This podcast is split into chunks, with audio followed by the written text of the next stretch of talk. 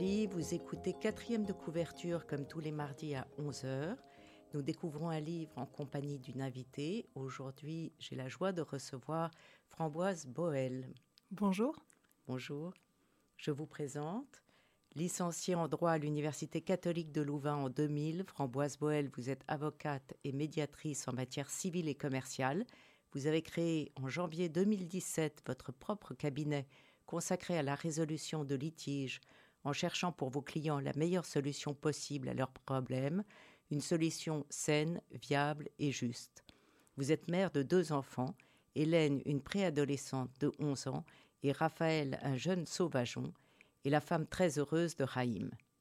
Pour vos 40 ans, vous avez mené un projet hors du commun. Vous vouliez rencontrer 40 personnes inspirantes ayant un impact positif sur le monde, que ce soit dans leur métier ou leur famille. Vous posez la question quel verbe vous résume? Si je vous pose la question, j'imagine que vous avez une réponse, Framboise Boel. Effectivement, j'ai beaucoup réfléchi et je pense que mon verbe serait relier. Relier, c'est relier euh, un individu avec le groupe. Je ne suis pas vraiment une partie prenante dans le groupe, mais j'aime vraiment beaucoup euh, faire le lien avec une personne. J'aime aussi euh, aider cette personne à relier les différents éléments qui la composent pour trouver sa propre réponse, tant sur le plan personnel que, professionnel. Et puis, je dois vous dire que j'aime beaucoup résoudre les problèmes et que mon métier d'avocat me permet de trouver plein de petits éléments disparates et d'en faire une, histoire efficace. Ça, c'est formidable. Et vous aviez une autre question, comment peut-on améliorer son impact sur le monde? Je trouve que c'est très ambitieux. Oui, c'est vrai. L'idée, c'était de hum, rencontrer ces gens que je connaissais ou que je ne connaissais pas, que je trouvais inspirants, hum, de commencer la discussion avec cette question de verbe et de commencer une conversation sur pourquoi ce verbe-là dans leur vie. Et cette conversation pouvait durer 10 minutes ou 2 heures, ou l'après-midi entière en, fonction de la personne. Et puis à la fin, quand cette personne m'avait vraiment dit ce qui la portait, ce qui était euh, son fil conducteur, alors je lui demandais de m'aider à améliorer mon impact sur le monde. Et, de manière très étrange, euh, les réponses que j'ai reçues de ces gens qui étaient pourtant vraiment très différents les uns des autres, il y avait ma prof de sixième primaire, mais aussi euh, euh, une, jeune infirmière de ma famille, un, juge, un écrivain, euh, des personnages publics, des fonctionnaires. il y avait vraiment de tout. Et bizarrement, les réponses que j'ai reçues étaient très concentrées. Un premier groupe de personnes m'a dit c'est important d'être soi, d'être ancré comme un arbre, d'être bien aligné avec qui on est, se connaître, s'aimer, très important de s'aimer. Et puis le deuxième groupe m'a dit une fois qu'on est bien soi-même, on doit apprendre à vivre aux frontières comme dans l'arbre, vivre en dessous de l'écorce. Parce que c'est là que le monde est, c'est là qu'on peut favoriser les échanges, rencontrer, réellement rencontrer, tout en étant soi-même. Et puis, le dernier groupe m'a dit, et une fois qu'on est là, on rayonne. Et on rayonne pas en faisant des grandes choses, parce que les grandes choses attendent des grands hommes, on rayonne en faisant des petits pas, dans le petit cercle autour de soi. Oui, c'est très très bien. Et alors, vous allez, vous allez en faire un, livre ou qu'est-ce que vous allez en faire de tout ce recueil euh, de réflexion et de pensée Sincèrement, j'aimerais le savoir. Et en fait, euh, je me suis rendu compte, c'était il y a trois ans, et je me suis rendu compte que euh, la dernière personne que je n'avais pas rencontrée sur ma liste, c'était moi. Je m'étais dit que j'avais envie de me rencontrer et que je ne m'étais pas encore rencontrée. Donc cette année, je m'accorde les jeudis, comme dans le temps ancien en France, où on pouvait faire école buissonnière. Alors le jeudi, c'est ma journée pour moi, où je vais essayer de bien m'aligner pour voir comment rayonner. Pour vous, ou vos enfants, ou les deux? Ah, avec toutes les casquettes qu'une femme a aujourd'hui comme euh, personne, comme mère, comme femme, comme professionnelle. Euh, je ne sais honnêtement pas, je suis un peu perdue, mais ce n'est pas une sensation désagréable. Euh, les circonstances font que se perdre maintenant est plutôt un bon moment, et, je reconnais que c'est très riche comme chemin. Mais c'est formidable ce que vous avez fait. Votre idée est absolument passionnante. Les gens devaient être très contents d'y participer. Vous avez eu des refus ou? Alors j'ai eu quelques refus de personnalités très connues. Euh, je voulais absolument rencontrer l'heptathlonienne euh, olympique belge euh, Nafisa Toutiem. J'aurais voulu rencontrer le pape, j'aurais voulu rencontrer Barack Obama. je ne renonce pas encore, mais ceux que j'ai rencontrés étaient vraiment fantastiquement porteurs. Et vous acceptez par un échange mail ou pas du tout Il faut du face à face. J'ai eu ma, ma, prof de sixième primaire a été un échange mail, mais pour le reste, c'est vrai que c'est c'est riche de pouvoir parler à la personne, échanger en la regardant. Après, euh, vraiment, j'ai été tellement nourrie par ces rencontres. Si, si, vous avez l'occasion de le faire un jour, de vous offrir ce cadeau-là, c'était tellement précieux. C'est formidable comme cadeau de 40 ans. Je dois avouer que c'est très original. Oui, tout à fait. Alors, vous lisez beaucoup, vous, publiez d'ailleurs chaque semaine des chroniques sur Facebook, très intéressantes. Et euh, vous avez choisi un roman d'Alexandre Jardin, sorti en 2003, Le Petit Sauvage. Euh, pourquoi ce choix? Je me suis demandé, j'avais envie, j'avais envie de partager quelque chose qui aurait été fondateur pour moi. Et puis j'arrivais pas parce qu'il y en a plein que j'ai tellement aimé, qui ont été tellement importants à tous les âges. Oui, d'ailleurs, vous faites votre, je vous interromps parce que vous faites la liste des livres, euh, vos coups de cœur de l'année sur Facebook, j'ai regardé. Euh, c'est très divers. Vous avez des goûts éclectiques en matière de littérature. Oui, je suis omnivore, vraiment omnivore. Mais ce livre-là, je l'ai choisi parce que, peut-être parce qu'il faisait écho à ce que je vivais maintenant. Euh, euh, le, Petit Sauvage, c'est un, c'est un livre qui parle de, euh, de, l'enfant qui refuse d'abdiquer, qui, de sa position d'enfant, voit les adultes avec euh, un peu d'horreur, un peu de mépris, en se disant ces gens sont encroutés, je ne veux jamais devenir comme eux. Et c'est la première révolte. il est juste avant l'adolescence, qui est la première transformation. Et puis il y a la deuxième transformation, qui est justement cette crise des 40 ans à travers lequel on passe, moi et mes contemporains pour l'instant. Et, c'était, c'était, ça faisait écho très fort en me disant tiens, mais j'ai envie de renouer avec l'enfant que j'ai été. Euh, dans, le livre, justement, euh, la grand-mère du héros, qui s'appelle Alexandre Eiffel, euh, lui dit qu'on ne se doit qu'à l'enfant qu'on a été. Et qu'elle elle cite comme exemple le petit Charles, assistant de l'autre côté du micro au discours du grand Charles de Gaulle le 18 juin, et que cet enfant-là on serait en train d'applaudir l'adulte qu'il devenait. Eh bien, j'ai envie que l'adulte que je sois, que je suis, soit applaudi par l'enfant que j'ai été. Euh, je vais faire le résumé en deux mots. Euh, donc un jour, Alexandre Eiffel, le héros, s'aperçoit avec effroi qu'il est devenu une grande personne, un empaillé, dit-il, un empaillé de 38 ans. Il a la maladie de l'alducie. Euh, c'est un terme qu'il invente, l'adulcie. Il est devenu effectivement ce qui s'est promis tout jeune de ne jamais devenir un homme ennuyeux dans une vie faite de répétitions, qui a réussi sa vie professionnelle avec une société de serrure, et il est devenu aussi un mari domestiqué. Sa femme est ravissante mais assommante. Et un jour donc, Alexandre retrouve son oiseau d'enfance dans une boutique, le perroquet qui répète Le petit sauvage, tu es fou, qui ranime la voix de son père et toute son enfance qu'il a trahie. Alexandre laisse tout derrière lui, se fait passer pour mort dans le but de renaître dans la personne du petit sauvage, le petit garçon cocasse qu'il avait été. Il rachète la maison de son enfance dans le midi de la France, retrouve la société secrète des Crusoé et ses anciens camarades, et il vit une véritable passion avec Manon, la fille de son amour d'enfance. Elle contrôle les volcans, joue aussi à l'enfant. Euh, elle n'a pas pour autant envie d'une relation d'adulte avec elle, puisque et il va tout faire pour la récupérer une fois qu'il l'aura perdue. Donc c'est cet itinéraire de, ce héros qui veut retrouver son enfance qu'il a perdu, comme vous disiez très justement. Oui, il y, a, un lien, il, fait ce chemin que beaucoup de gens font aujourd'hui, euh, un peu comme euh, les trois métamorphoses de Nietzsche. Euh, il faut d'abord, on porte le poids de la vie comme un bon âne, comme un chameau bien obéissant, et puis à un moment donné c'est trop, on est trop loin de qui on est, et comme le lion, on détruit tout ce qui est autour de soi, et on, on s'attaque au dragon dont chaque écaille porte la mention tu dois. Et puis, ce serait un champ de mine si on en restait là. Mais la troisième métamorphose, c'est qu'il faut redevenir l'enfant. Parce que l'enfant a un oui créateur très puissant. Et, c'est ce chemin qu'emprunte Alexandre le héros, puisque au début il met sa vie par terre, il se, fait passer pour mort, euh, il, quitte sa femme, euh, il abat tout, et il se demande comment rester enfant.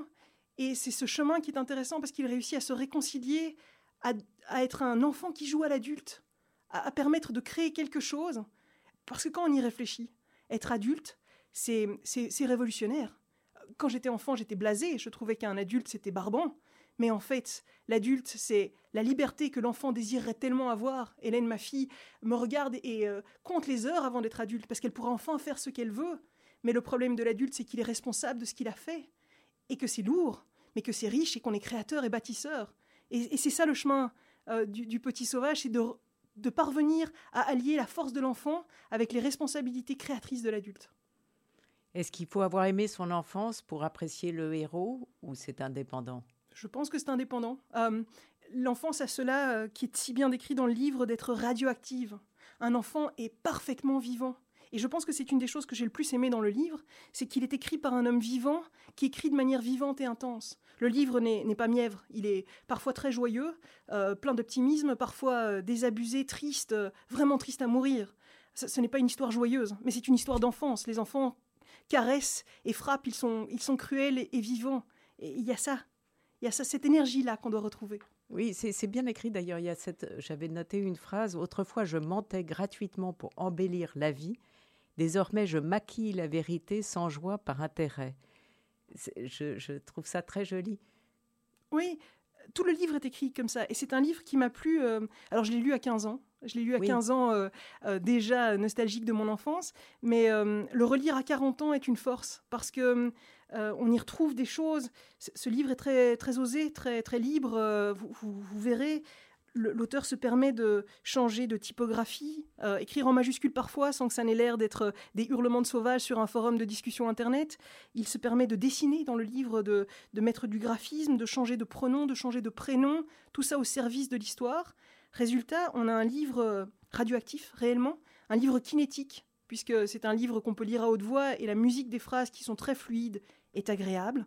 Mais, mais, aussi voir et puis sentir, puisque le rêve du petit sauvage, c'était d'être né oui. On va écouter euh, votre choix musical J'ai 10 ans d'Alain Souchon, qui se prête bien au livre.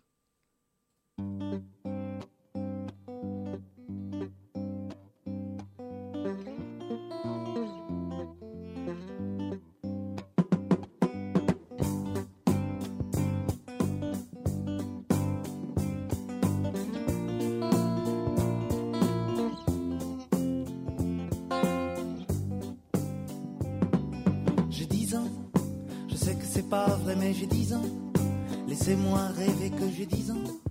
Ça fait bientôt 15 ans que j'ai 10 ans. Ça paraît bizarre, mais si tu me crois pas, hey, tard ta gueule à la récré. J'ai 10 ans, je vais à l'école et j'entends de belles paroles doucement.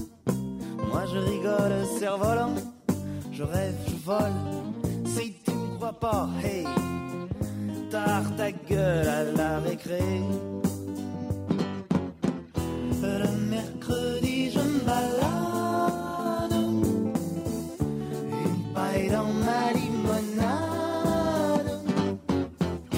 Je vais embêter les quilles à la vanille et les gars en chocolat.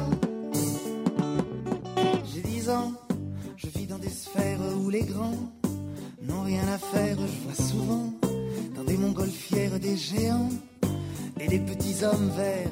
Si tu me crois pas, hey, tard ta gueule à la récré. J'ai dix ans, des billes plein mes poches, j'ai dix ans. Les filles, c'est les cloches, j'ai dix ans. Laissez-moi rêver que j'ai dix ans. Si tu me crois pas, hey, tard ta gueule à la récré. Dans ma cabane. Je suis le roi de la sarbacane. J'envoie des chewing-gums mâchés à tous les vents. J'ai des prix chez le marchand. J'ai dix ans, je sais que c'est pas vrai, mais j'ai dix ans. Laissez-moi rêver que j'ai dix ans. Ça fait bientôt quinze ans que j'ai dix ans. Ça paraît bizarre, mais si tu me crois pas, hey, tard ta gueule à la récré. Si tu me crois pas, hey, tard ta gueule à la récré. Si tu me crois pas, tard ta gueule à la récré. Tard ta gueule. France Framboise Boel nous parle d'Alexandre Jardin, Le Petit Sauvage. Vous vouliez nous lire un extrait Effectivement. Euh, à un moment donné, Alexandre Eiffel, devenu le Petit Sauvage, retrouve dans la grotte des Crusoe euh, le, cahier qu'ils avaient rempli ensemble, cette bande de jeunes révolutionnaires euh, qui étaient pensionnaires ensemble, à lire en l'an 2000. Et dans ce cahier, le Petit Sauvage écrit Dès la première ligne, le Petit Sauvage suppliait l'homme qu'il serait un jour de demeurer radioactif. Le sens qu'il prêtait à ce mot est resté niché dans un coin de ma mémoire. Dans son esprit, la radioactivité était une qualité dont étaient rarement pourvues les grandes personnes, et encore moins les adolescents. Étaient radioactifs à ses yeux tous les êtres dotés d'une grande capacité d'émerveillement et de révolte. Tous les risques tout, qui ont l'énergie de contredire leurs habitudes. N'entraient pas dans cette catégorie l'épice froid timoré, les éteints et la foule des. Le petit sauvage me mettait également en garde contre une attitude qui, à l'entendre, gâtait le sort de presque tous les adultes. Il se croit obligé. Il s'étonnait sincèrement du nombre inouï d'obligations fictives que les grands s'imposent. Comme si les contraintes réelles de la vie ne suffisaient pas.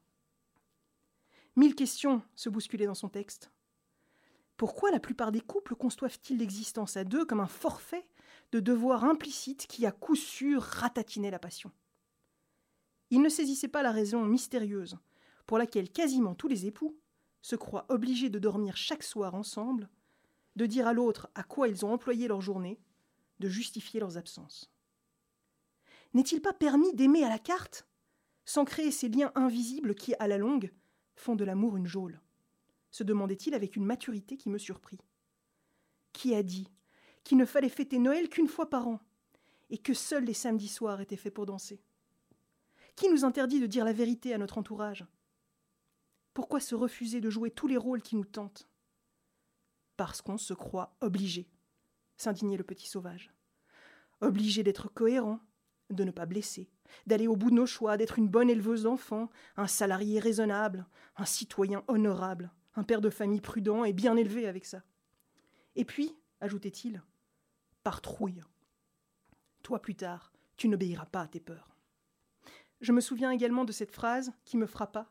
Les grands n'ont pas l'air de se rendre compte qu'ils sont libres. Ils n'ont plus d'adultes sur leur dos, ils n'en profitent même pas. Toi, tu en profiteras. C'est des bons conseils. Vous, trouvez que c'est euh, le syndrome de Peter Pan qu'il reproduit ici ou pas vraiment. C'est plus des conseils euh, de, de vie et d'enthousiasme. C'est une question d'énergie, je pense. Peter Pan euh, euh, a décidé de faire la guerre, la guerre à, l'âge adulte et, recréer un, une île d'enfance. Et ce n'est pas le choix du héros. Le choix du héros va être de revenir au monde, de garder cette énergie de l'enfant pour pouvoir être créateur, bâtir des choses. Donc il y a quelque chose de l'enfant qui se, qui se sublime et qui, qui est effectivement un, enfant qui joue à l'adulte, un, un, adulte qui se souvient de l'enfant qu'il a été. Oui, c'est de l'imagination créatrice. Oui, et c'est s'autoriser, c'est une liberté. C'est vivre comme un enfant. Euh, il y a quelque chose de frappant dans ce livre qui a été écrit il y a 30 ans. Je, je ne sais pas pour vous, moi je ne parviens pas encore à m'asseoir assez longtemps pour méditer, prendre le temps d'être tout simplement et Dieu, Dieu sait que c'est important. Euh, mais il y a ça dans le livre. C'est le fait d'être capable de faire la paix, de, de, rester parfaitement soi. Et de rester dans le présent. Exactement. Il dit l'adulte est toujours dans le futur, dans les souvenirs, dans la nostalgie, dans la projection. Il est rarement dans le présent. Et c'est ce qui fait qu'est un, euh, c'est ce qui caractérise l'enfance.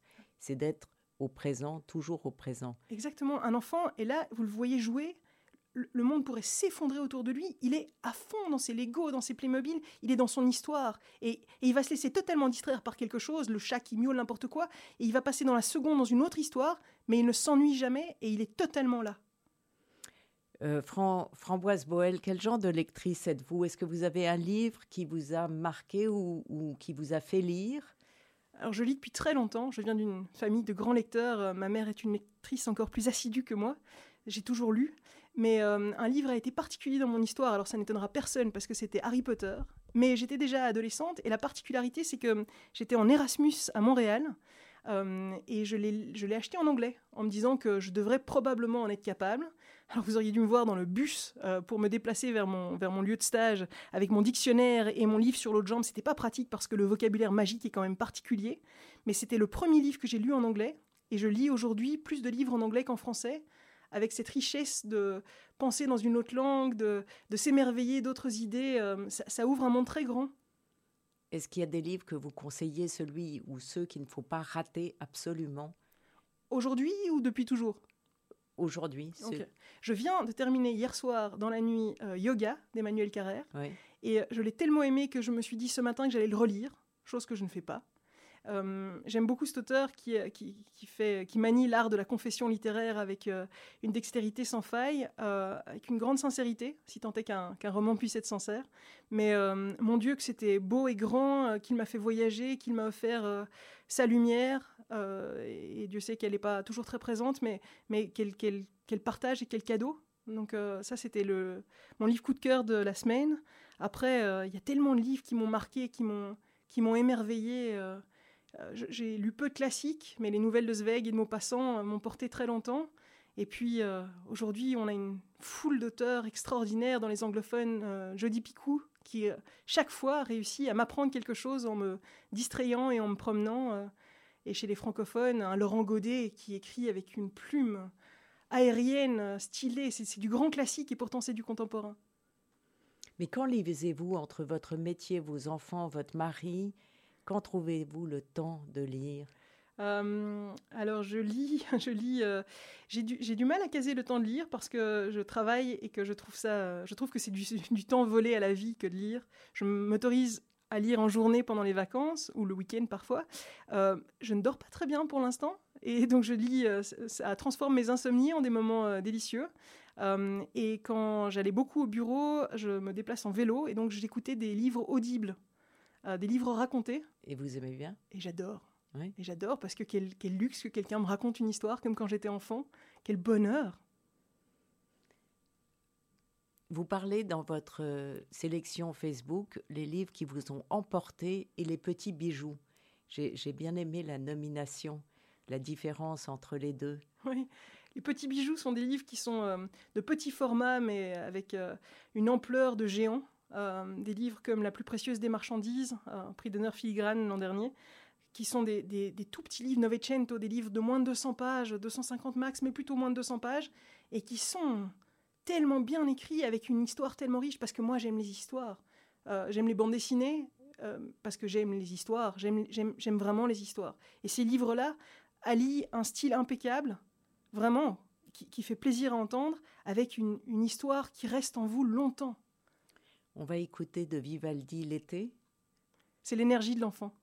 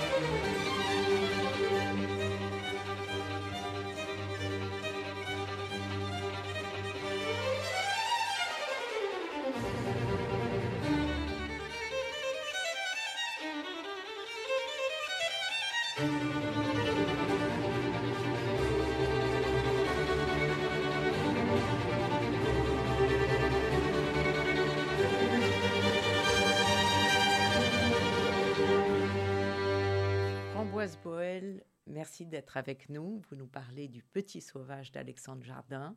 Il y a deux choses que j'ai particulièrement aimées dans ce livre, euh, en dehors de l'itinéraire du héros. C'est le personnage de la grand-mère.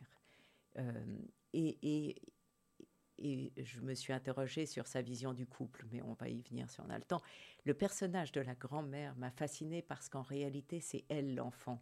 Et souvent, les grand-mères, moi j'ai une grand-mère formidable, mais souvent les grand-mères sont moins raisonnables que les parents. C'est eux qui vous donnent des bonbons, c'est eux qui vous donnent la philosophie de la vie, c'est eux. Et cette grand-mère-là euh, est d'une fantaisie formidable. Et elle était déçue de son fils. Et il, fait, le, héros du, roman, tout ce dont on rêve de faire. Il va la chercher dans sa maison de vieillard, enfin on l'appelle l'EHPAD, euh, euh, et il la ramène dans la maison où elle a, toujours vécu. Euh, il, la comble de, joie. On a envie de ça pour, pour ses grands-parents, non? Oui, on a envie de retrouver l'enfant en nous pour pouvoir profiter de leurs énormes goûters. C'est vrai que le personnage de, de Tout Mama dans le livre est, est un personnage haut en couleur qui pousse, euh, qui pousse à la révolution, à la, rébellion, euh, à, se relier avec qui on est. Euh, elle, est déçue par l'adulte qu'il est devenu. Elle le trouve très ennuyeux depuis qu'il lit Le Monde le matin et, qu'il n'est pas en train de fomenter des coups d'État. Et elle, elle, le pousse chaque fois à réveiller sa liberté. Et c'est vrai que quand le livre commence, euh, Alexandre Eiffel, l'adulte raisonnable de 38 ans, se rend compte qu'il n'a pas vu sa grand-mère depuis près d'un an, qu'elle est en train de euh, vieillir dans un mouroir, euh, et, il lui rachète la Mandragore, cette maison fantastique, pour la remettre dans ses meubles. Dieu sait qu'elle était prévoyante, elle a mis tous les meubles au garde-meubles, et elle peut les ressortir pour que la Mandragore recommence à chanter. Et, cette grand-mère, il y a cette scène formidable, parce que le petit, le petit sauvage, c'est aussi une histoire d'amour euh, sur deux générations, puisque l'enfant petit sauvage était amoureux de, euh, de Fanny, et que l'adulte petit sauvage euh, tombe amoureux de Manon, qui ressemble à Fanny quand, quand, le petit sauvage était jeune. Et Manon était amoureuse de lui quand il était petit. Oui. Le petit sauvage était dans l'arbre de la mandragore et regardait la mer, pendant que la fille était dans l'arbre de sa propriété en train de regarder le petit sauvage. Et il y, a ce, il y a ce trio, mais il y a cette scène formidable dans le livre il y a un rapprochement qui se, perd à un moment donné entre, entre Fanny, euh, euh, Fanny Tonnerre, la, mère, et le petit sauvage quand il a à peu près 13 ans. Et euh, ça l'a beaucoup gêné, elle, ce, moment, cette liberté qu'elle s'est octroyée. Et ils n'en ont plus jamais reparlé. Elle a mis une certaine distance alors qu'il passait sa vie avec elle.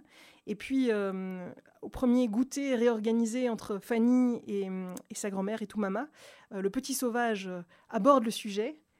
Ça gêne très fort Fanny, et puis elle s'autorise à en parler librement devant la grand-mère, et cette conversation qui suit avec ces deux femmes plus âgées et cet homme qui retrouve son enfance est d'une richesse absolue. C'est la sincérité euh, joyeuse. C'est la liberté. C'est hein. la liberté, exactement. Framboise Boel, merci d'être venue. Est-ce que vous avez quelques mots de conclusion? Euh, J'en aurai deux, euh, et les deux sont liés. Le premier, c'est que ce livre m'a rappelé l'importance de rester radioactif et de retrouver la liberté de l'enfant avec euh, la responsabilité de l'adulte, que c'est possible et qu'on peut les marier.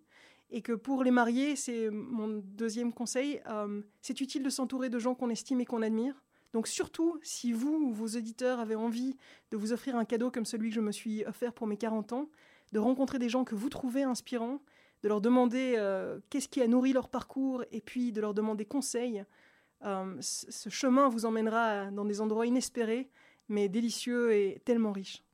Merci. Merci beaucoup, Framboise Boel. Merci à vous. Vous pouvez réécouter quatrième de couverture sur Radio Judaïka dimanche à 14h et sur podcast ou radiojudaïka.be. Et je vous retrouve mardi prochain à 11h pour une nouvelle émission.